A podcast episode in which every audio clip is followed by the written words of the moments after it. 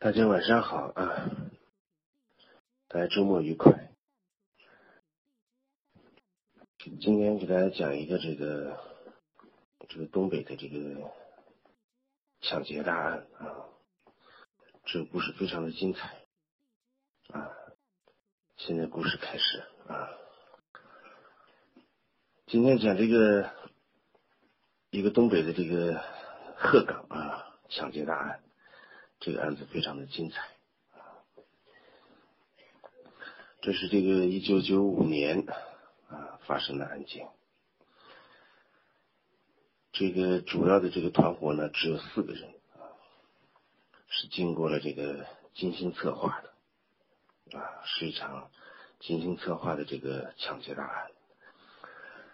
他们为了做这起案件呢啊，预谋了将近。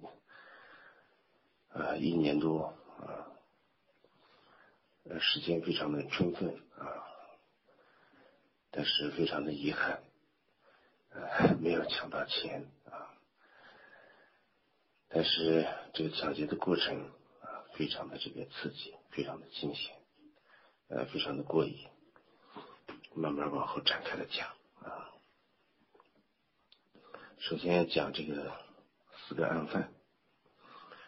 这四个案犯，老大孙海波，老二严文宇，我们以后管这个严文宇就叫他叫严老二，好记啊，因为他也是二号人物，他是应该是三号人物。老三是老三老四是一个亲兄弟啊，田园啊，这四个人，这个两个亲兄弟啊。啊，这些人呢，大部分人都是这个七零后，啊，只有这个孙海波海波啊，这个是可能比我岁数要小一些啊，估计是六八六九年的。这个人，这些人呢都没有前科啊，都没有犯罪前科，唯一的就是这个田园啊。这个亲兄弟俩里头的这个哥哥田园，呃，有过这种被拘留的经历吧，啊，没有正式被打击过，也算是没有前科啊。而且这四个人呢，都是这个社会底层啊，都是工人，不像那个广东的那个番禺。大姐啊，身份很高啊，有钱啊，而且有知识啊，不像那个案件。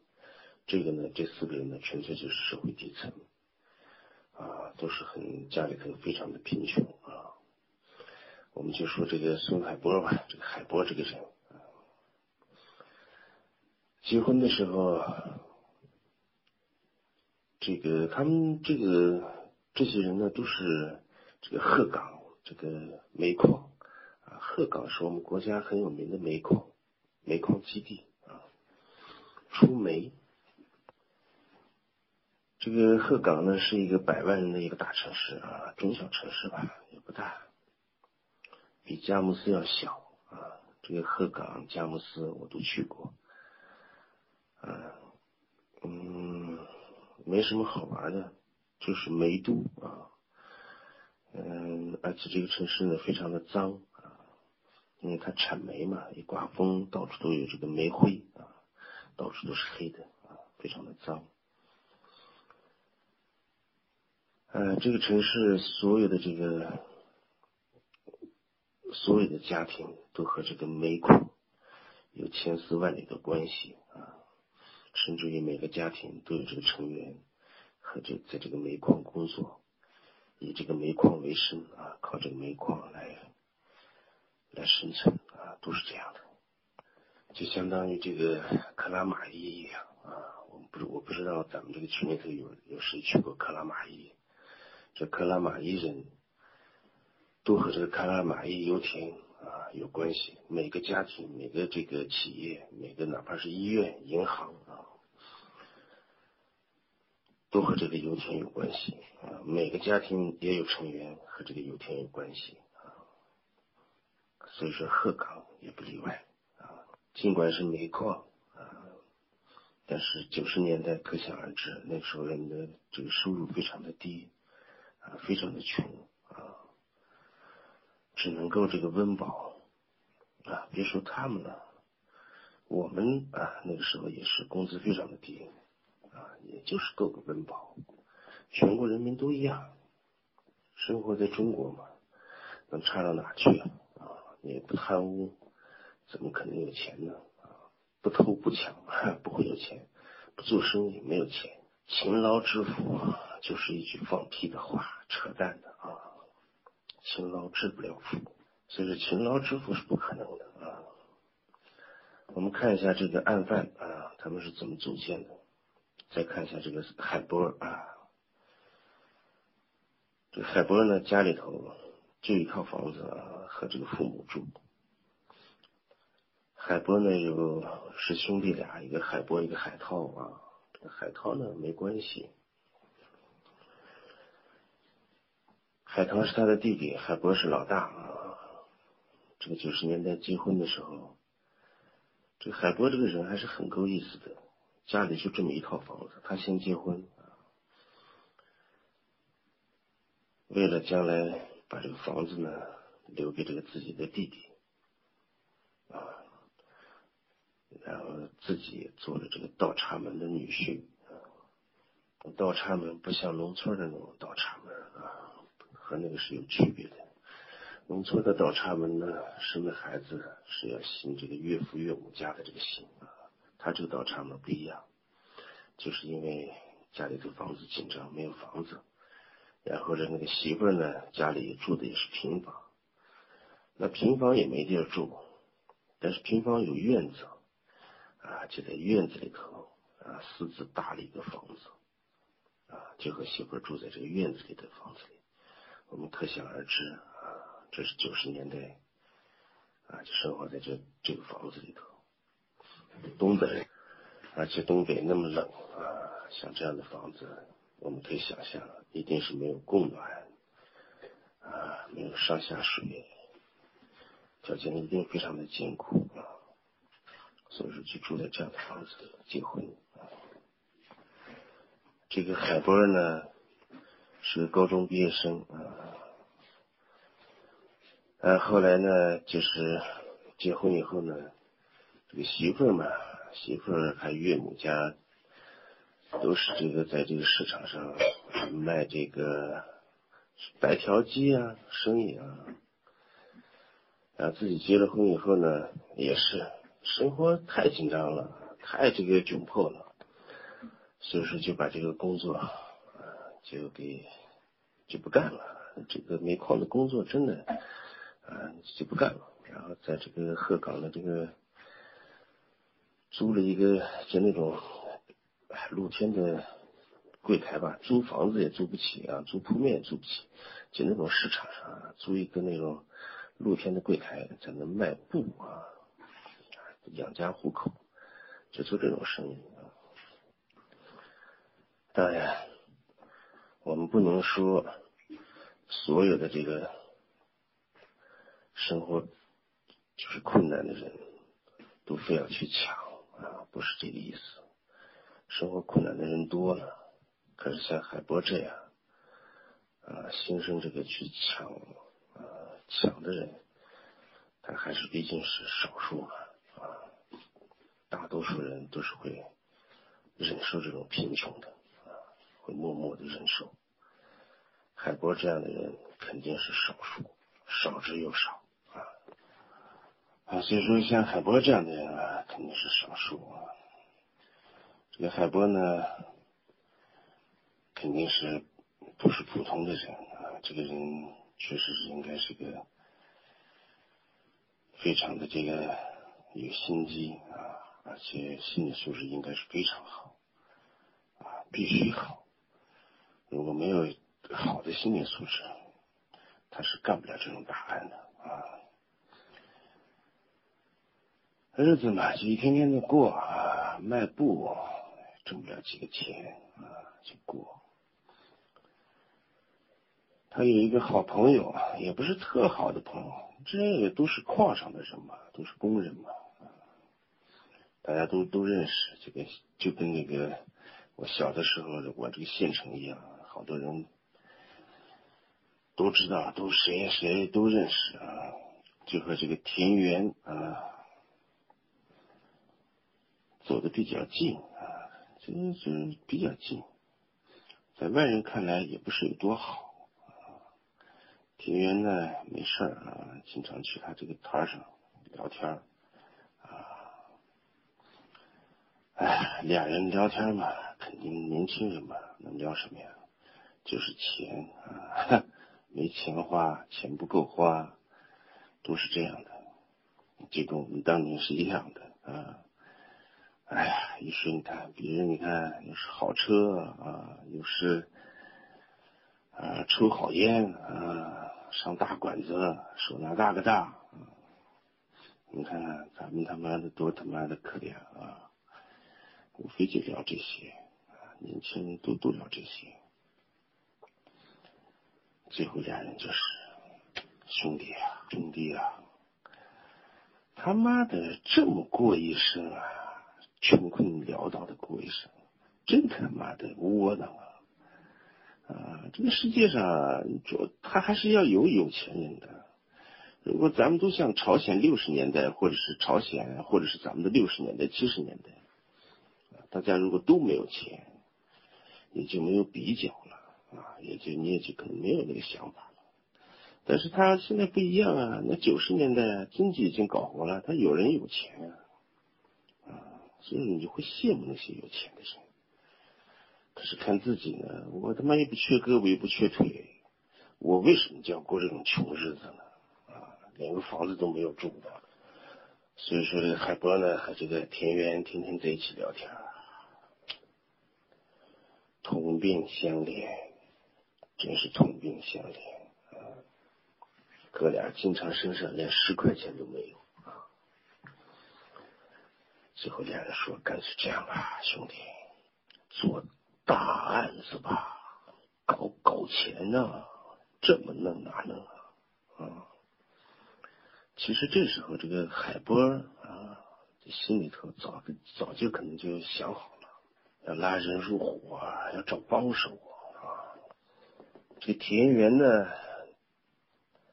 家里头有四个孩子，家里头经济条件也非常的差，都是工人嘛，四个孩子。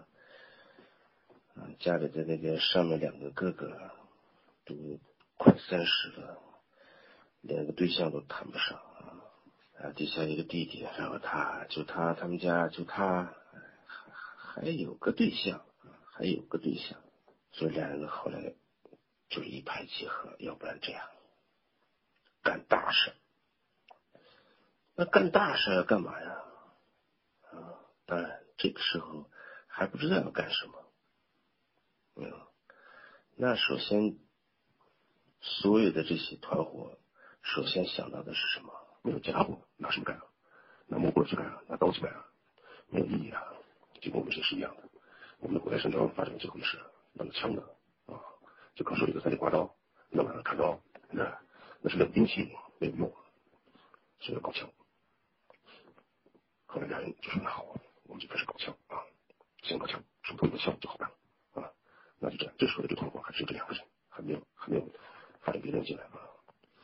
其实这个发展团伙，这个海波这个人发展的是对的啊。你看他发展的这些人啊，你就知道，绝对不能发展那些社会上啊有名啊那种天天打架的人，那种人是不能要的，不安全啊。就是，两人说搞枪啊。搞枪那是第一步，怎么搞？那就是搞警察，警察是警察身上不都有枪吗？九十年代、八十年代，警察身上都有枪，现在的警察身上没有枪了啊！警察现在管的严了，枪支管管理的非常严格。九十年代，警察可以带着枪自己回家。这哥俩从这一刻起就开始在街上就。开始跟踪警察啊，后来就到这个工商派出所啊，地方小嘛啊，这工商派出所，每天在那个下班的时候，在这工商派出所等啊看，看什么呀？看谁好对付啊？这就是人，人这个找这个对象一定是要找自己。哎，一看这个人，这个人咱们他妈能对付。这人一看就是个就是个怂货啊！你看这人，你看这人，这人老老实老老实实的，个儿又矮又瘦，岁数又大啊，肯定找这种人对付。找这种他妈的像北松这样的警察，身高一米九、一米八九的警察，没人盯，没人敢盯他啊，没人敢盯他。所以说，他们就物色了一个。叫高连国啊，这个人的名字倒不重要。这个人个子也不高，长得也很憨厚，很老实，岁数也也挺大的了啊。这就跟非洲那个草原上的狮子是一样的，就草原上的那些狮子，按道理讲，狮子对付这个羚羊很容易吧，很简单吧，无论。多么这个厉害的羚羊也不会是狮子的对手吧？但是狮子依然是要挑那些老弱病残啊、跑不快的啊，找这些羚羊下手。找斑马也是一样啊，一看那个老了跑不快的，那对付这样的狮子聪明吧？人也是一样啊。其实说到这儿的时候，我就想多说两句啊。其实这个警察队伍啊，就不应该招那些一看那个特老实的，连他妈的话都不敢说的警察人来当警察。这本身，哎，就是他们的失误啊。找警察就得找像北宋这样的警察，这样的人当警察。像我这样的人当警察，警察的队伍才牛逼啊！曾经我在这个收审站的时候，每次提审我的警察有四个啊，每次来提审我的警察都是有四个啊，一个是他们的这个处长，还有一个是可能将近有二十八九岁啊，这个人还可以，这样子啊像个警察。挺厉害的，看着啊，还有两个跟我岁数差不多大，那俩那一看就是个傻逼啊，他连敢跟我这个两个双眼对视，他都不敢跟我对视，你还要你还要提审我，我能怕你吗？啊，这两个警察从来就没有说过话啊，他们就在旁边坐着。你说你找这么两个警察来干嘛呀？这两个警察有什么用啊？对吧？你得找牛逼的警察，找横的，对吧？所以说，所以说，这个海波和这个人员啊，挑中的是这个姓高的警察，他们这个行动是非常的谨慎的。不是说看好了就追啊，每天跟踪啊，每天跟踪，看他走哪条路回家。啊，看找个合适的位置下手抢他的枪，跟了好长时间。啊，因为有时候这个警察骑自行车啊，跟跟跟跟丢了，但是功夫不负有心人啊，终于有一天，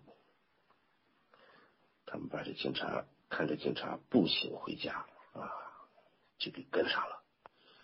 鹤岗嘛，这是一个煤都嘛，到处都是什么洗煤厂啊，什么洗煤的呀，或者是存煤的地方啊，就这样的啊。然后走到一个没有人的那种通道啊，就是特别黑啊，都要抄近路回家的地方，他们就提前在这儿。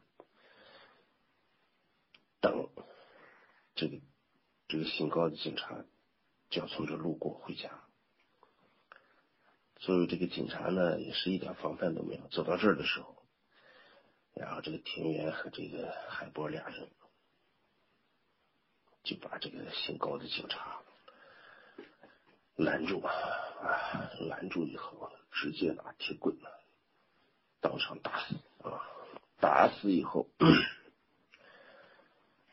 抢下一支五四式手枪啊，这是他们做的第一起案件，很顺手啊，抢完。马上回家啊！啊，通过这次这个手枪抢到手以后啊，两个人真是欣喜若狂啊！啊，欣喜若狂啊！那种心情我们是可以理解的啊，就像我第一次啊拿到这个左轮枪的时候也是啊，这一晚上都睡不着觉，玩了一晚上，晚上都是搂着睡的啊。摸着啊，最后实在是困的不行了啊，放在枕头边上啊，都是搂着睡啊，就跟小孩的那个玩具一样啊，大人也是啊，男人嘛喜欢枪啊，这是天性啊，都不例外。那两个人抢了一支枪。这肯定是不够的啊，至少要有两支啊，继续啊，继续。这次呢，不能再去这个工商派出所跟了啊，他们这个有个矿务局的这个派出所啊，然后换一个地方，到那儿去跟踪啊，然后他们就看中了一个。啊，身高只有一米六三啊不到的一个小个子警察，这个人呢个子非常矮啊，肯定是很好对付啊。这个警察的名字叫杨坤啊，为什么好记呢？因为他和这个唱歌的这个杨坤的名字很像一样啊，就叫杨坤啊。然后继续跟踪啊，跟踪。然后也是啊，一个用了好长时间啊，这个杨坤的不好跟啊，因为他老骑自行车啊，最后终于摸清他的家啊在哪啊，这个杨坤家呢其实就是住一个平房啊，小平房，警察也不见得就住的非常好啊，也是普通人住在平房。他们本来好几次在路上要动手，但是呢，他不像这个姓高的警察啊，姓高的警察因为是走这个抄近路啊，所以说走的那个很僻静的胡同，而这个杨坤呢就不一样，他走的这个路呢，回家的路呢都是人很多的，一直找不到这个下手的机会啊。最后，这个杨，这个海波和这个田园，田园说干脆这样，直接去他家，他妈的干他！路上干不了，直接去他家，晚上直接去他家干他。但是后来发现，这个杨坤每天晚上呢就出去啊，不在家啊，每天晚上都出去，都不在家。哎，也不好。干脆这样吧，早晨他妈的他上班的时候啊，早晨上班出来的时候，这块他家好像人还挺少的啊，就他一出来这一会儿干他也行啊。哎呀，忽然想起我这个故事讲差了，这个抢杨坤的这个警察是后来的啊，后来的已经不是这个田园和这个。呃，海波了，这时候已经有这个二号人物、三号人物，这个严老二了啊。那我就先把这个案子讲完，将来再插回来就可以了。然后说是干脆直接去他家算了啊，就在他家门口干他啊。所以说，然后仨人这时候有这个严老二了啊，先插在这儿啊。然后这仨人呢，早晨就在。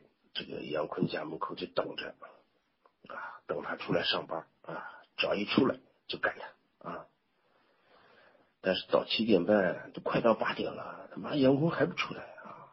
最后看见他老婆出来了，老婆出来就走了。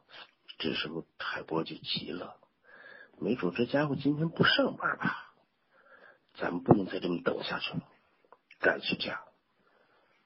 反正他老婆走了，家里估计就剩他了啊！家里也不会有什么厉害的人，直接进他家抢啊！三人商量商量，行，可以。哎，小平房嘛，警察的家那个时候，对吧？很方便的。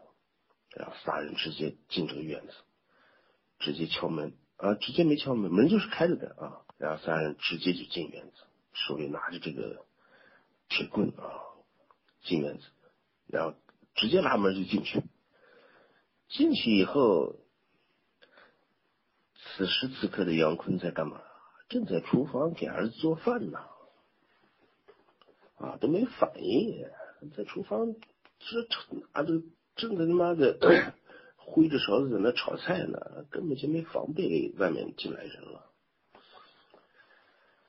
这时候田园直接跑过去，直接搂住他的脖子啊，搂住脖子，直接开打啊，当场打死！炒着菜呢，直接当场打死。抢枪嘛，这种事情，抢警察，你想想能留活口吗？能抢了以后把你绑起来没事能走吗？那不可能。所以说先打死啊。但是他们这次打死以后呢，打死以后自己开始在家里头拼命的这个搜啊，拼命的搜。但是这次特别不巧。这杨坤这次没有把枪带回来，啊，搜了半天，家里头一支枪也没搜着，连枪的影子都没搜着，啊，只搜到了一些几十块钱啊，搜了几个金戒指啊，啊，搜了点这些东西，啊，嗯，反正是贼嘛，贼不走空嘛，是吧？这些东西也有价值啊，拿走。但是他们在这个搜查的过程中，在这个家里搜的时候呢，这时候杨坤的这个孩子啊还在睡觉，然后突然醒来啊，这个孩子才十二岁啊，从床上一看家里来陌生人，就开始哇哇大哭。但这种情况下，那这孩子也不能放过。海波啊，天天上去把这孩子就隔着被子就就给活活打死啊！我们不评论这一点，不去做这个评论。据后来的这个目击者说呢，就是啊。这孩子也被打脑浆崩裂啊！所以说打成这样，最后扑了个空，杀人走人啊！这是个很沮丧的事情啊，是吧？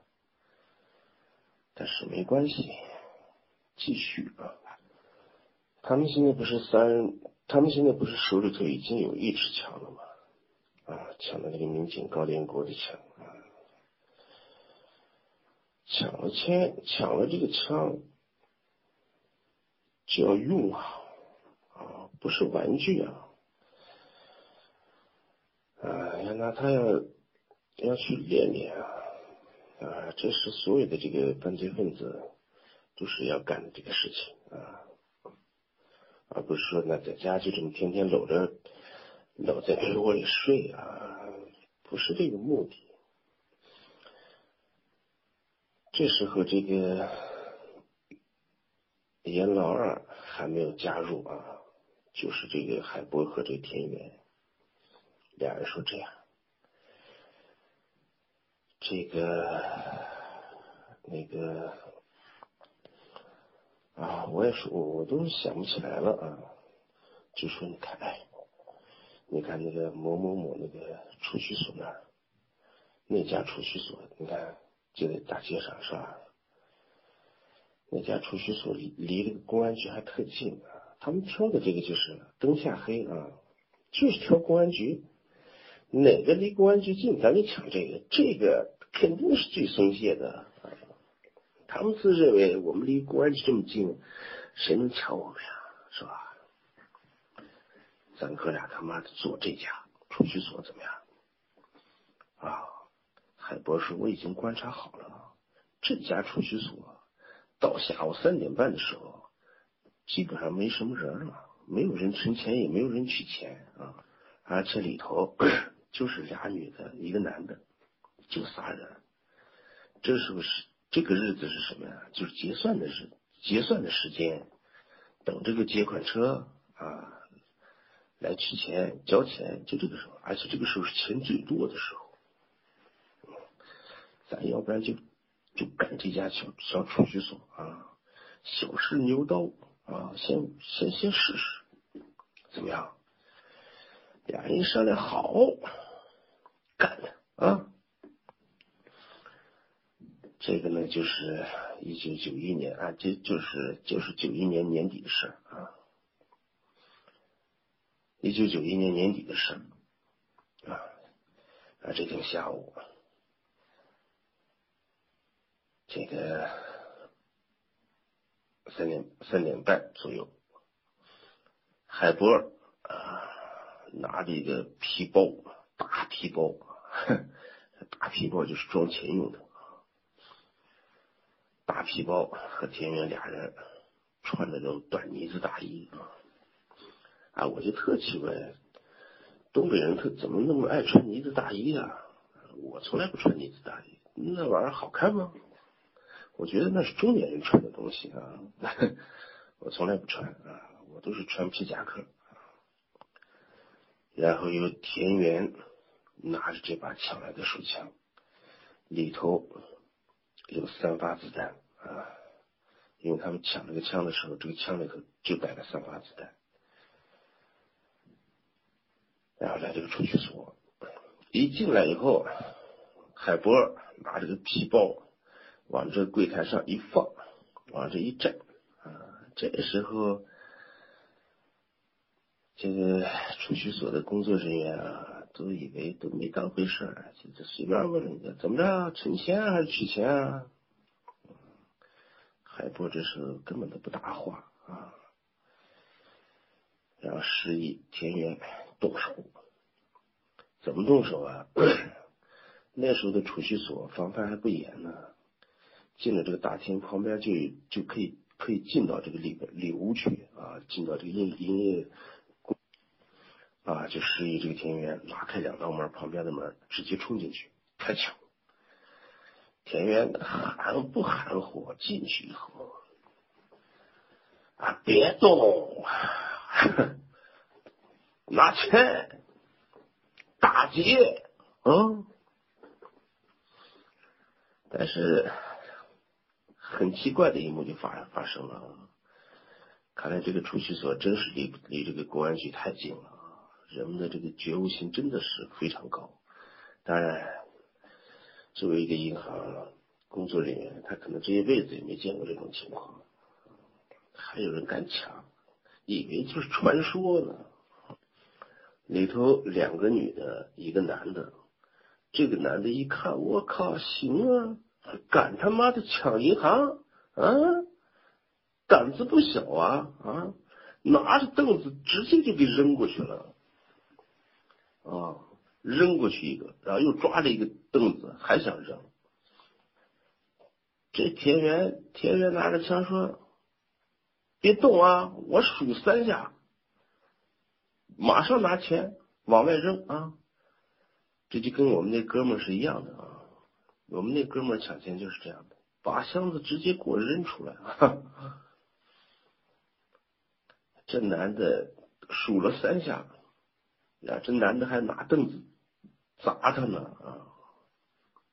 然后就朝这个男的就开枪。你说这得多近的距离啊？我估计也连连面对面连一米的距离都没有。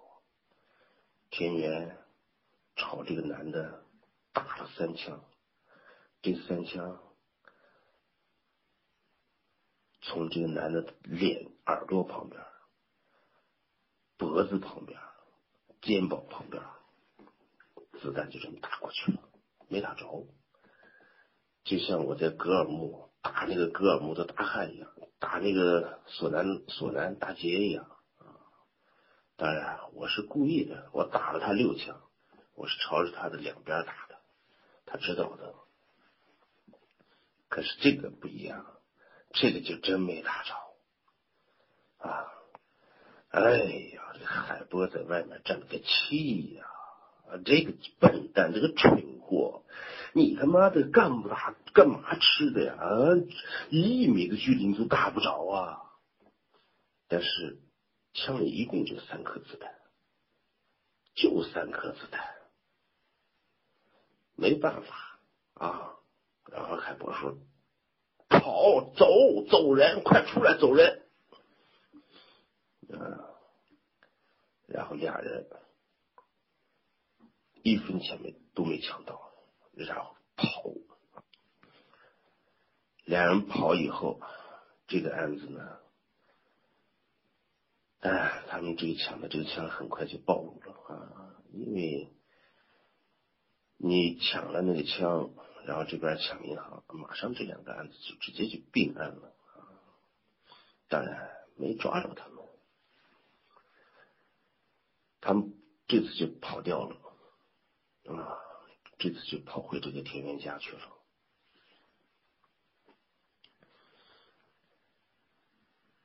跑回去以后，哎，嗯，这海波也是很生气啊啊！你责怪有什么用啊？就问他啊，哥们儿，你他妈的你太笨了吧你，一米都打不着啊！嗯，嗯，这这这太不行了啊！你坏我的事儿，你这是啊！别看也没打死人，也没抢一分钱，可是在这种鹤岗这种地方，你这种案子抢银行、持枪抢劫，那就是大案，对吧？那肯定是大案，那就开展展开调查啊，布控啊，也一样的啊。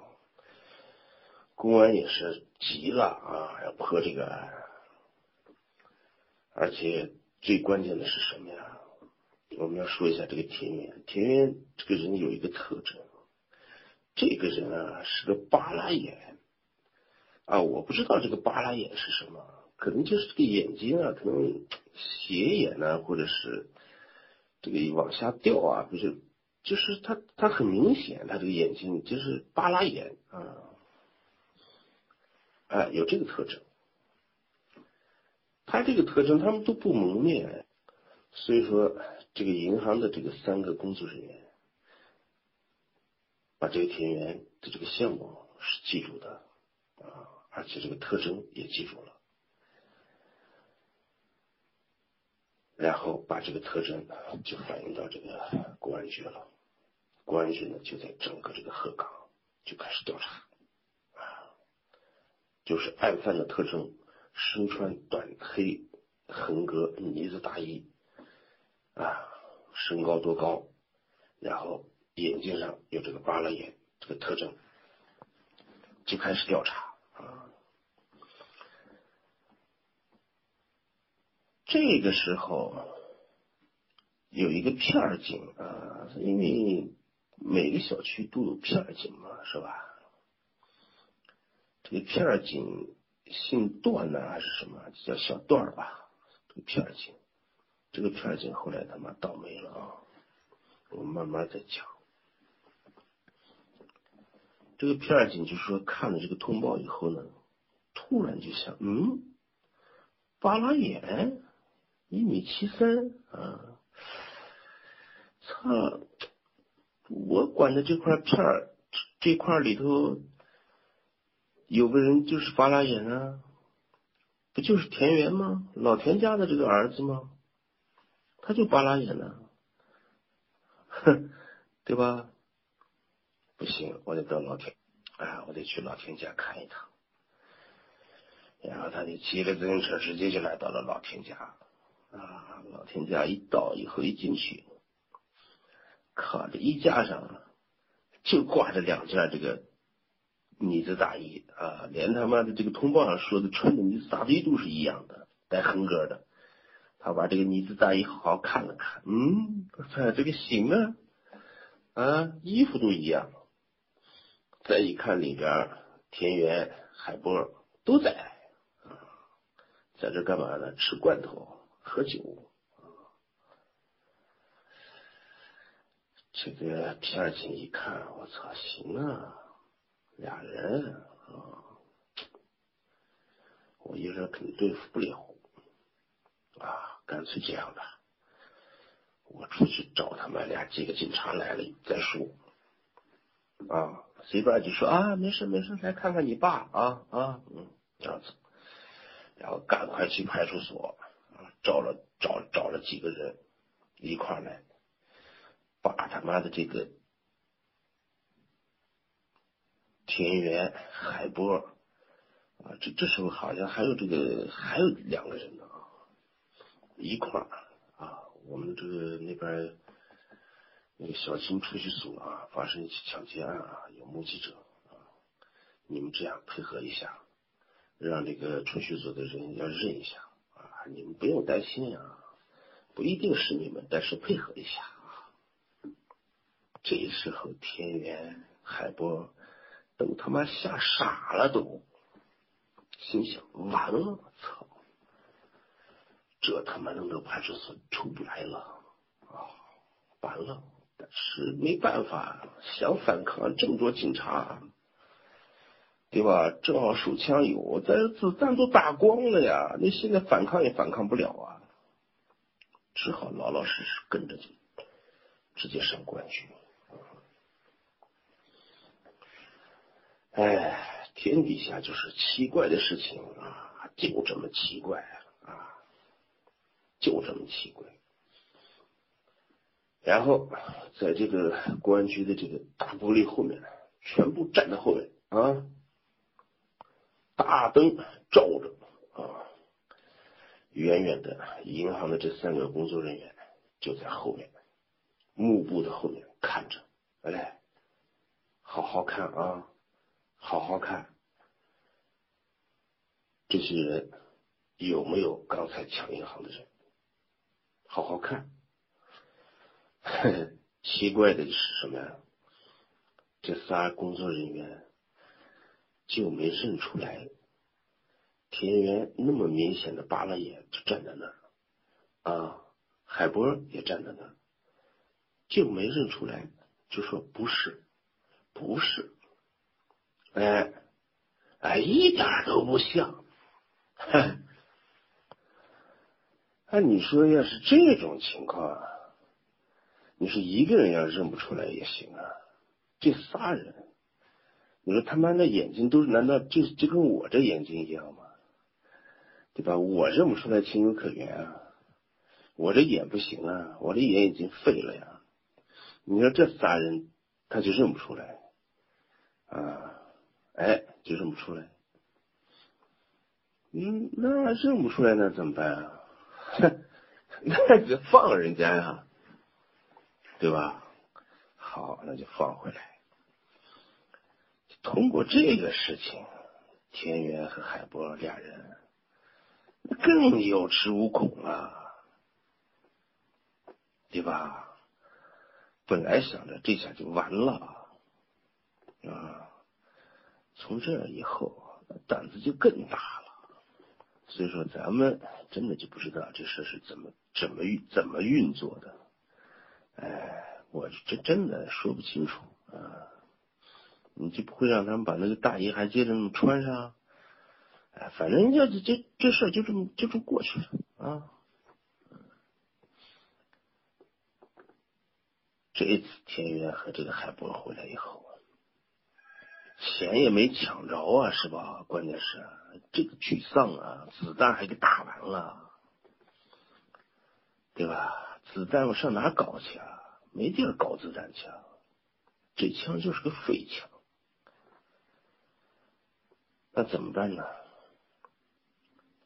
俩人就开始商量，将来再干大事儿啊。现在这样啊，其实这个时候啊，其实这个时候啊，就是说作为这个海波来说，就觉得这个田园的这个弟弟啊，这个弟弟还小呢，啊，叫田宇啊，就觉得这田宇这小伙子不错，这小伙子也有头脑，也机灵，也灵，也灵活啊，也也敢干。在东北啊，就很多的这个年轻人啊，大家可能不知道啊，就觉得他妈的敢干大事儿，这这是他妈很牛逼的行为，不丢人。就想发展这个田宇，但是呢，田园说：“我靠，把这亲兄弟我们俩进来，万一将来出了事儿，我他妈这亲兄弟俩都他妈报销了啊！”就是不是很愿意。他们最初的目的是什么？这个海波有个弟弟叫海涛啊，就最初的打算就是海波想海涛啊这个弟兄俩，然后田园那边弟兄俩。但是最后考虑到，万一将来漏了事，我操，这这这家里头俩儿子都完了啊！这个这个这个给父母送送终养老都没人，所以说还是不要把自己的弟弟扯进来。但是这个田园这个弟弟呢，是个特殊的例外，因为这个弟弟啊，这个田宇，他心特别细啊，他心特别细。他虽然不知道自己的哥哥和这个海波俩人在外面干什么，但是他能感觉到，啊，他们俩肯定在外面干有事有大事要干，啊，所以说央求，总是央求带上我，但是总是被这个田园的拒绝掉啊，就跟那次抢了这个高粱果的这个枪一样，抢了这个枪以后回来。啊，就是他们杀了那个警察，把枪枪抢了以后，这个事情马上整个就鹤岗嘛，小县城啊，马上马上就传遍了。然后这田园拿着枪回家的时候，他这弟弟早在外面就知道有警察被杀了啊，咵家就把哥哥的腰上就给摸了一把，这枪就在腰上呢，哥。枪哪来的？啊，操，牛逼啊，干得漂亮啊！带带上应该带上我呀，这事你瞒我干嘛呀？所以说，他这个弟弟就是在这种情况下，把他们所有的事情都知道了啊。最后田园没办法，行，那让我这个弟弟一块参加啊。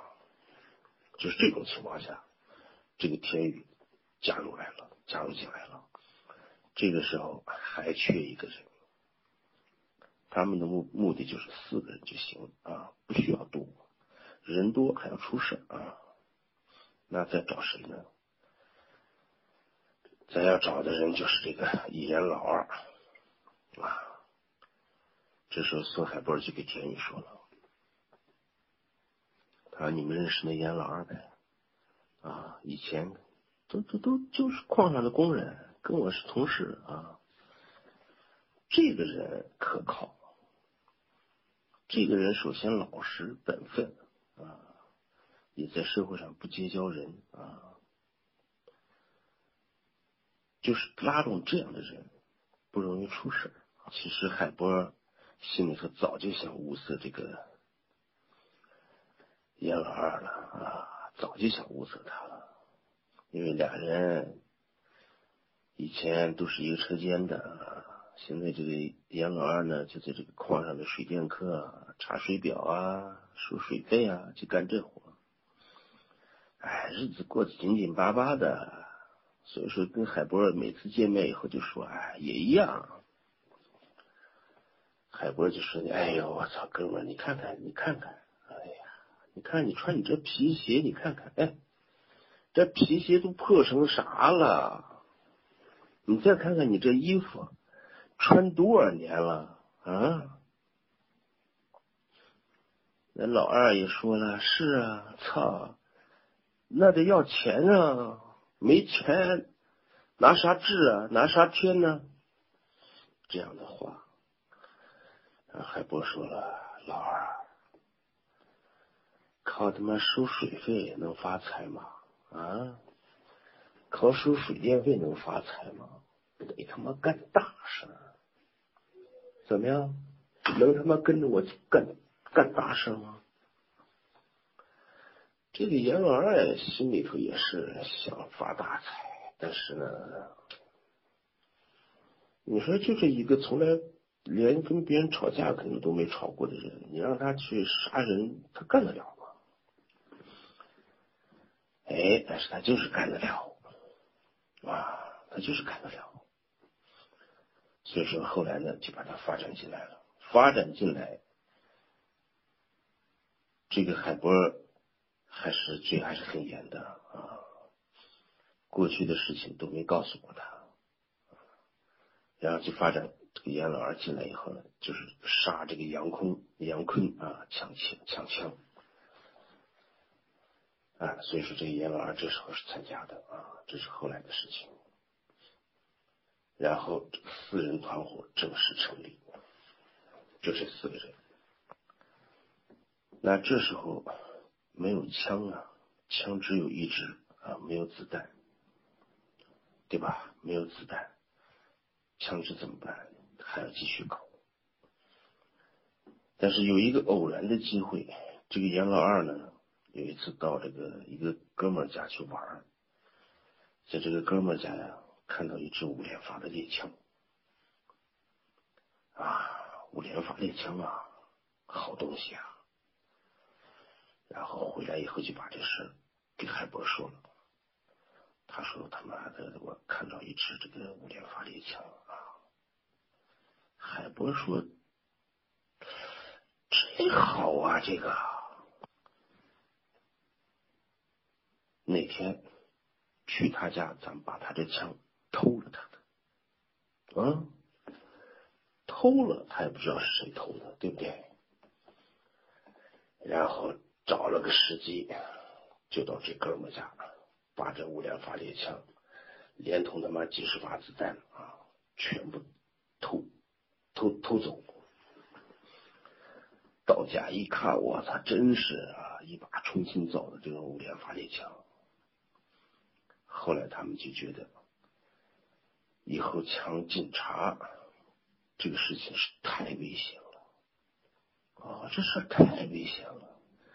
如果再碰到杨坤那样的呢？家里没有人，没有枪，还要杀人，对吧？咱们他妈目的不是为了杀人，咱们是为了要抢枪嘛，是吧？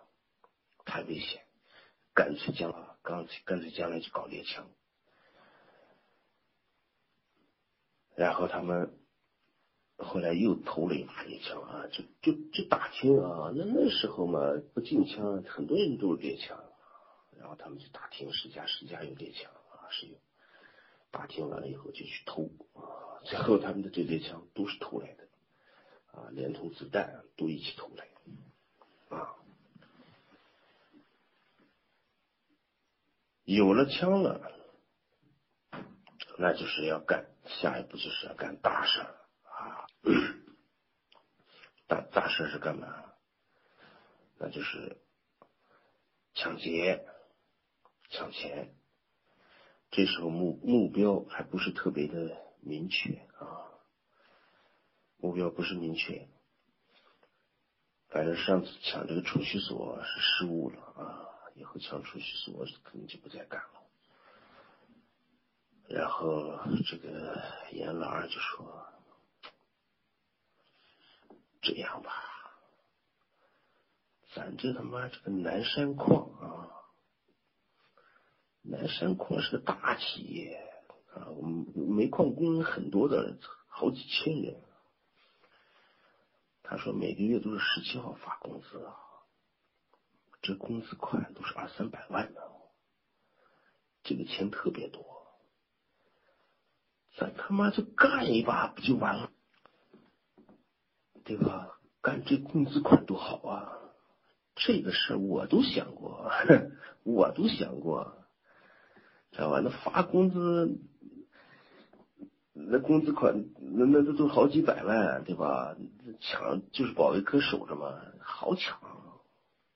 嗯，可以，这个事儿，这么大的事儿，从长计议啊，从长计议。海波说：“这样吧。”听说那个大路矿那边呢，也有人这个发工资取钱，咱先做点小的，这就跟那个番禺大街一样的啊，把这个运钞车的那个事儿已经物色好以后，先拿小的先练练手啊啊，让我们这些人有个这种强的这种心理素质啊。所以说，他们就盯上了这个大路矿啊，发工资也是，当然这个是个小企业，特别小，钱值几十万而已，所以他们就拿着猎枪，啊抢一把，这个没什么意思啊，也不刺激，啊，抢多少钱啊？抢了十八万，这九三年。抢十八万，十八万也是钱啊！九三年十八万还是能少？不少啊！啊，这是他们唯一抢到的一次，抢成功的就是这十八万，后来就再也没有抢到钱。其实这些人呢，就是说，就是说什么呀？不是那种穷凶极恶的那种歹徒。啊，天天抢，每天都得要抢，今天不抢他妈今天就亏了啊！不是那样的人，这抢来的钱要干嘛？要花啊！天天抢，天天抢，早晚要栽的啊！所以抢了这十八万以后呢，就不再干了。这次倒是没有伤人，也没有打死人，没有什么。啊，所以就把钱给了，乖乖就给了啊！当然，他们拿着这些钱呢，花呀什么的，是吧？你要用，然后还还买了这个，买了这个五连发的猎枪啊、小口径啊，他们就是为 将来抢这个南山矿。从现在起就开始为将来抢南山矿做准备，这个准备一做就是一年多。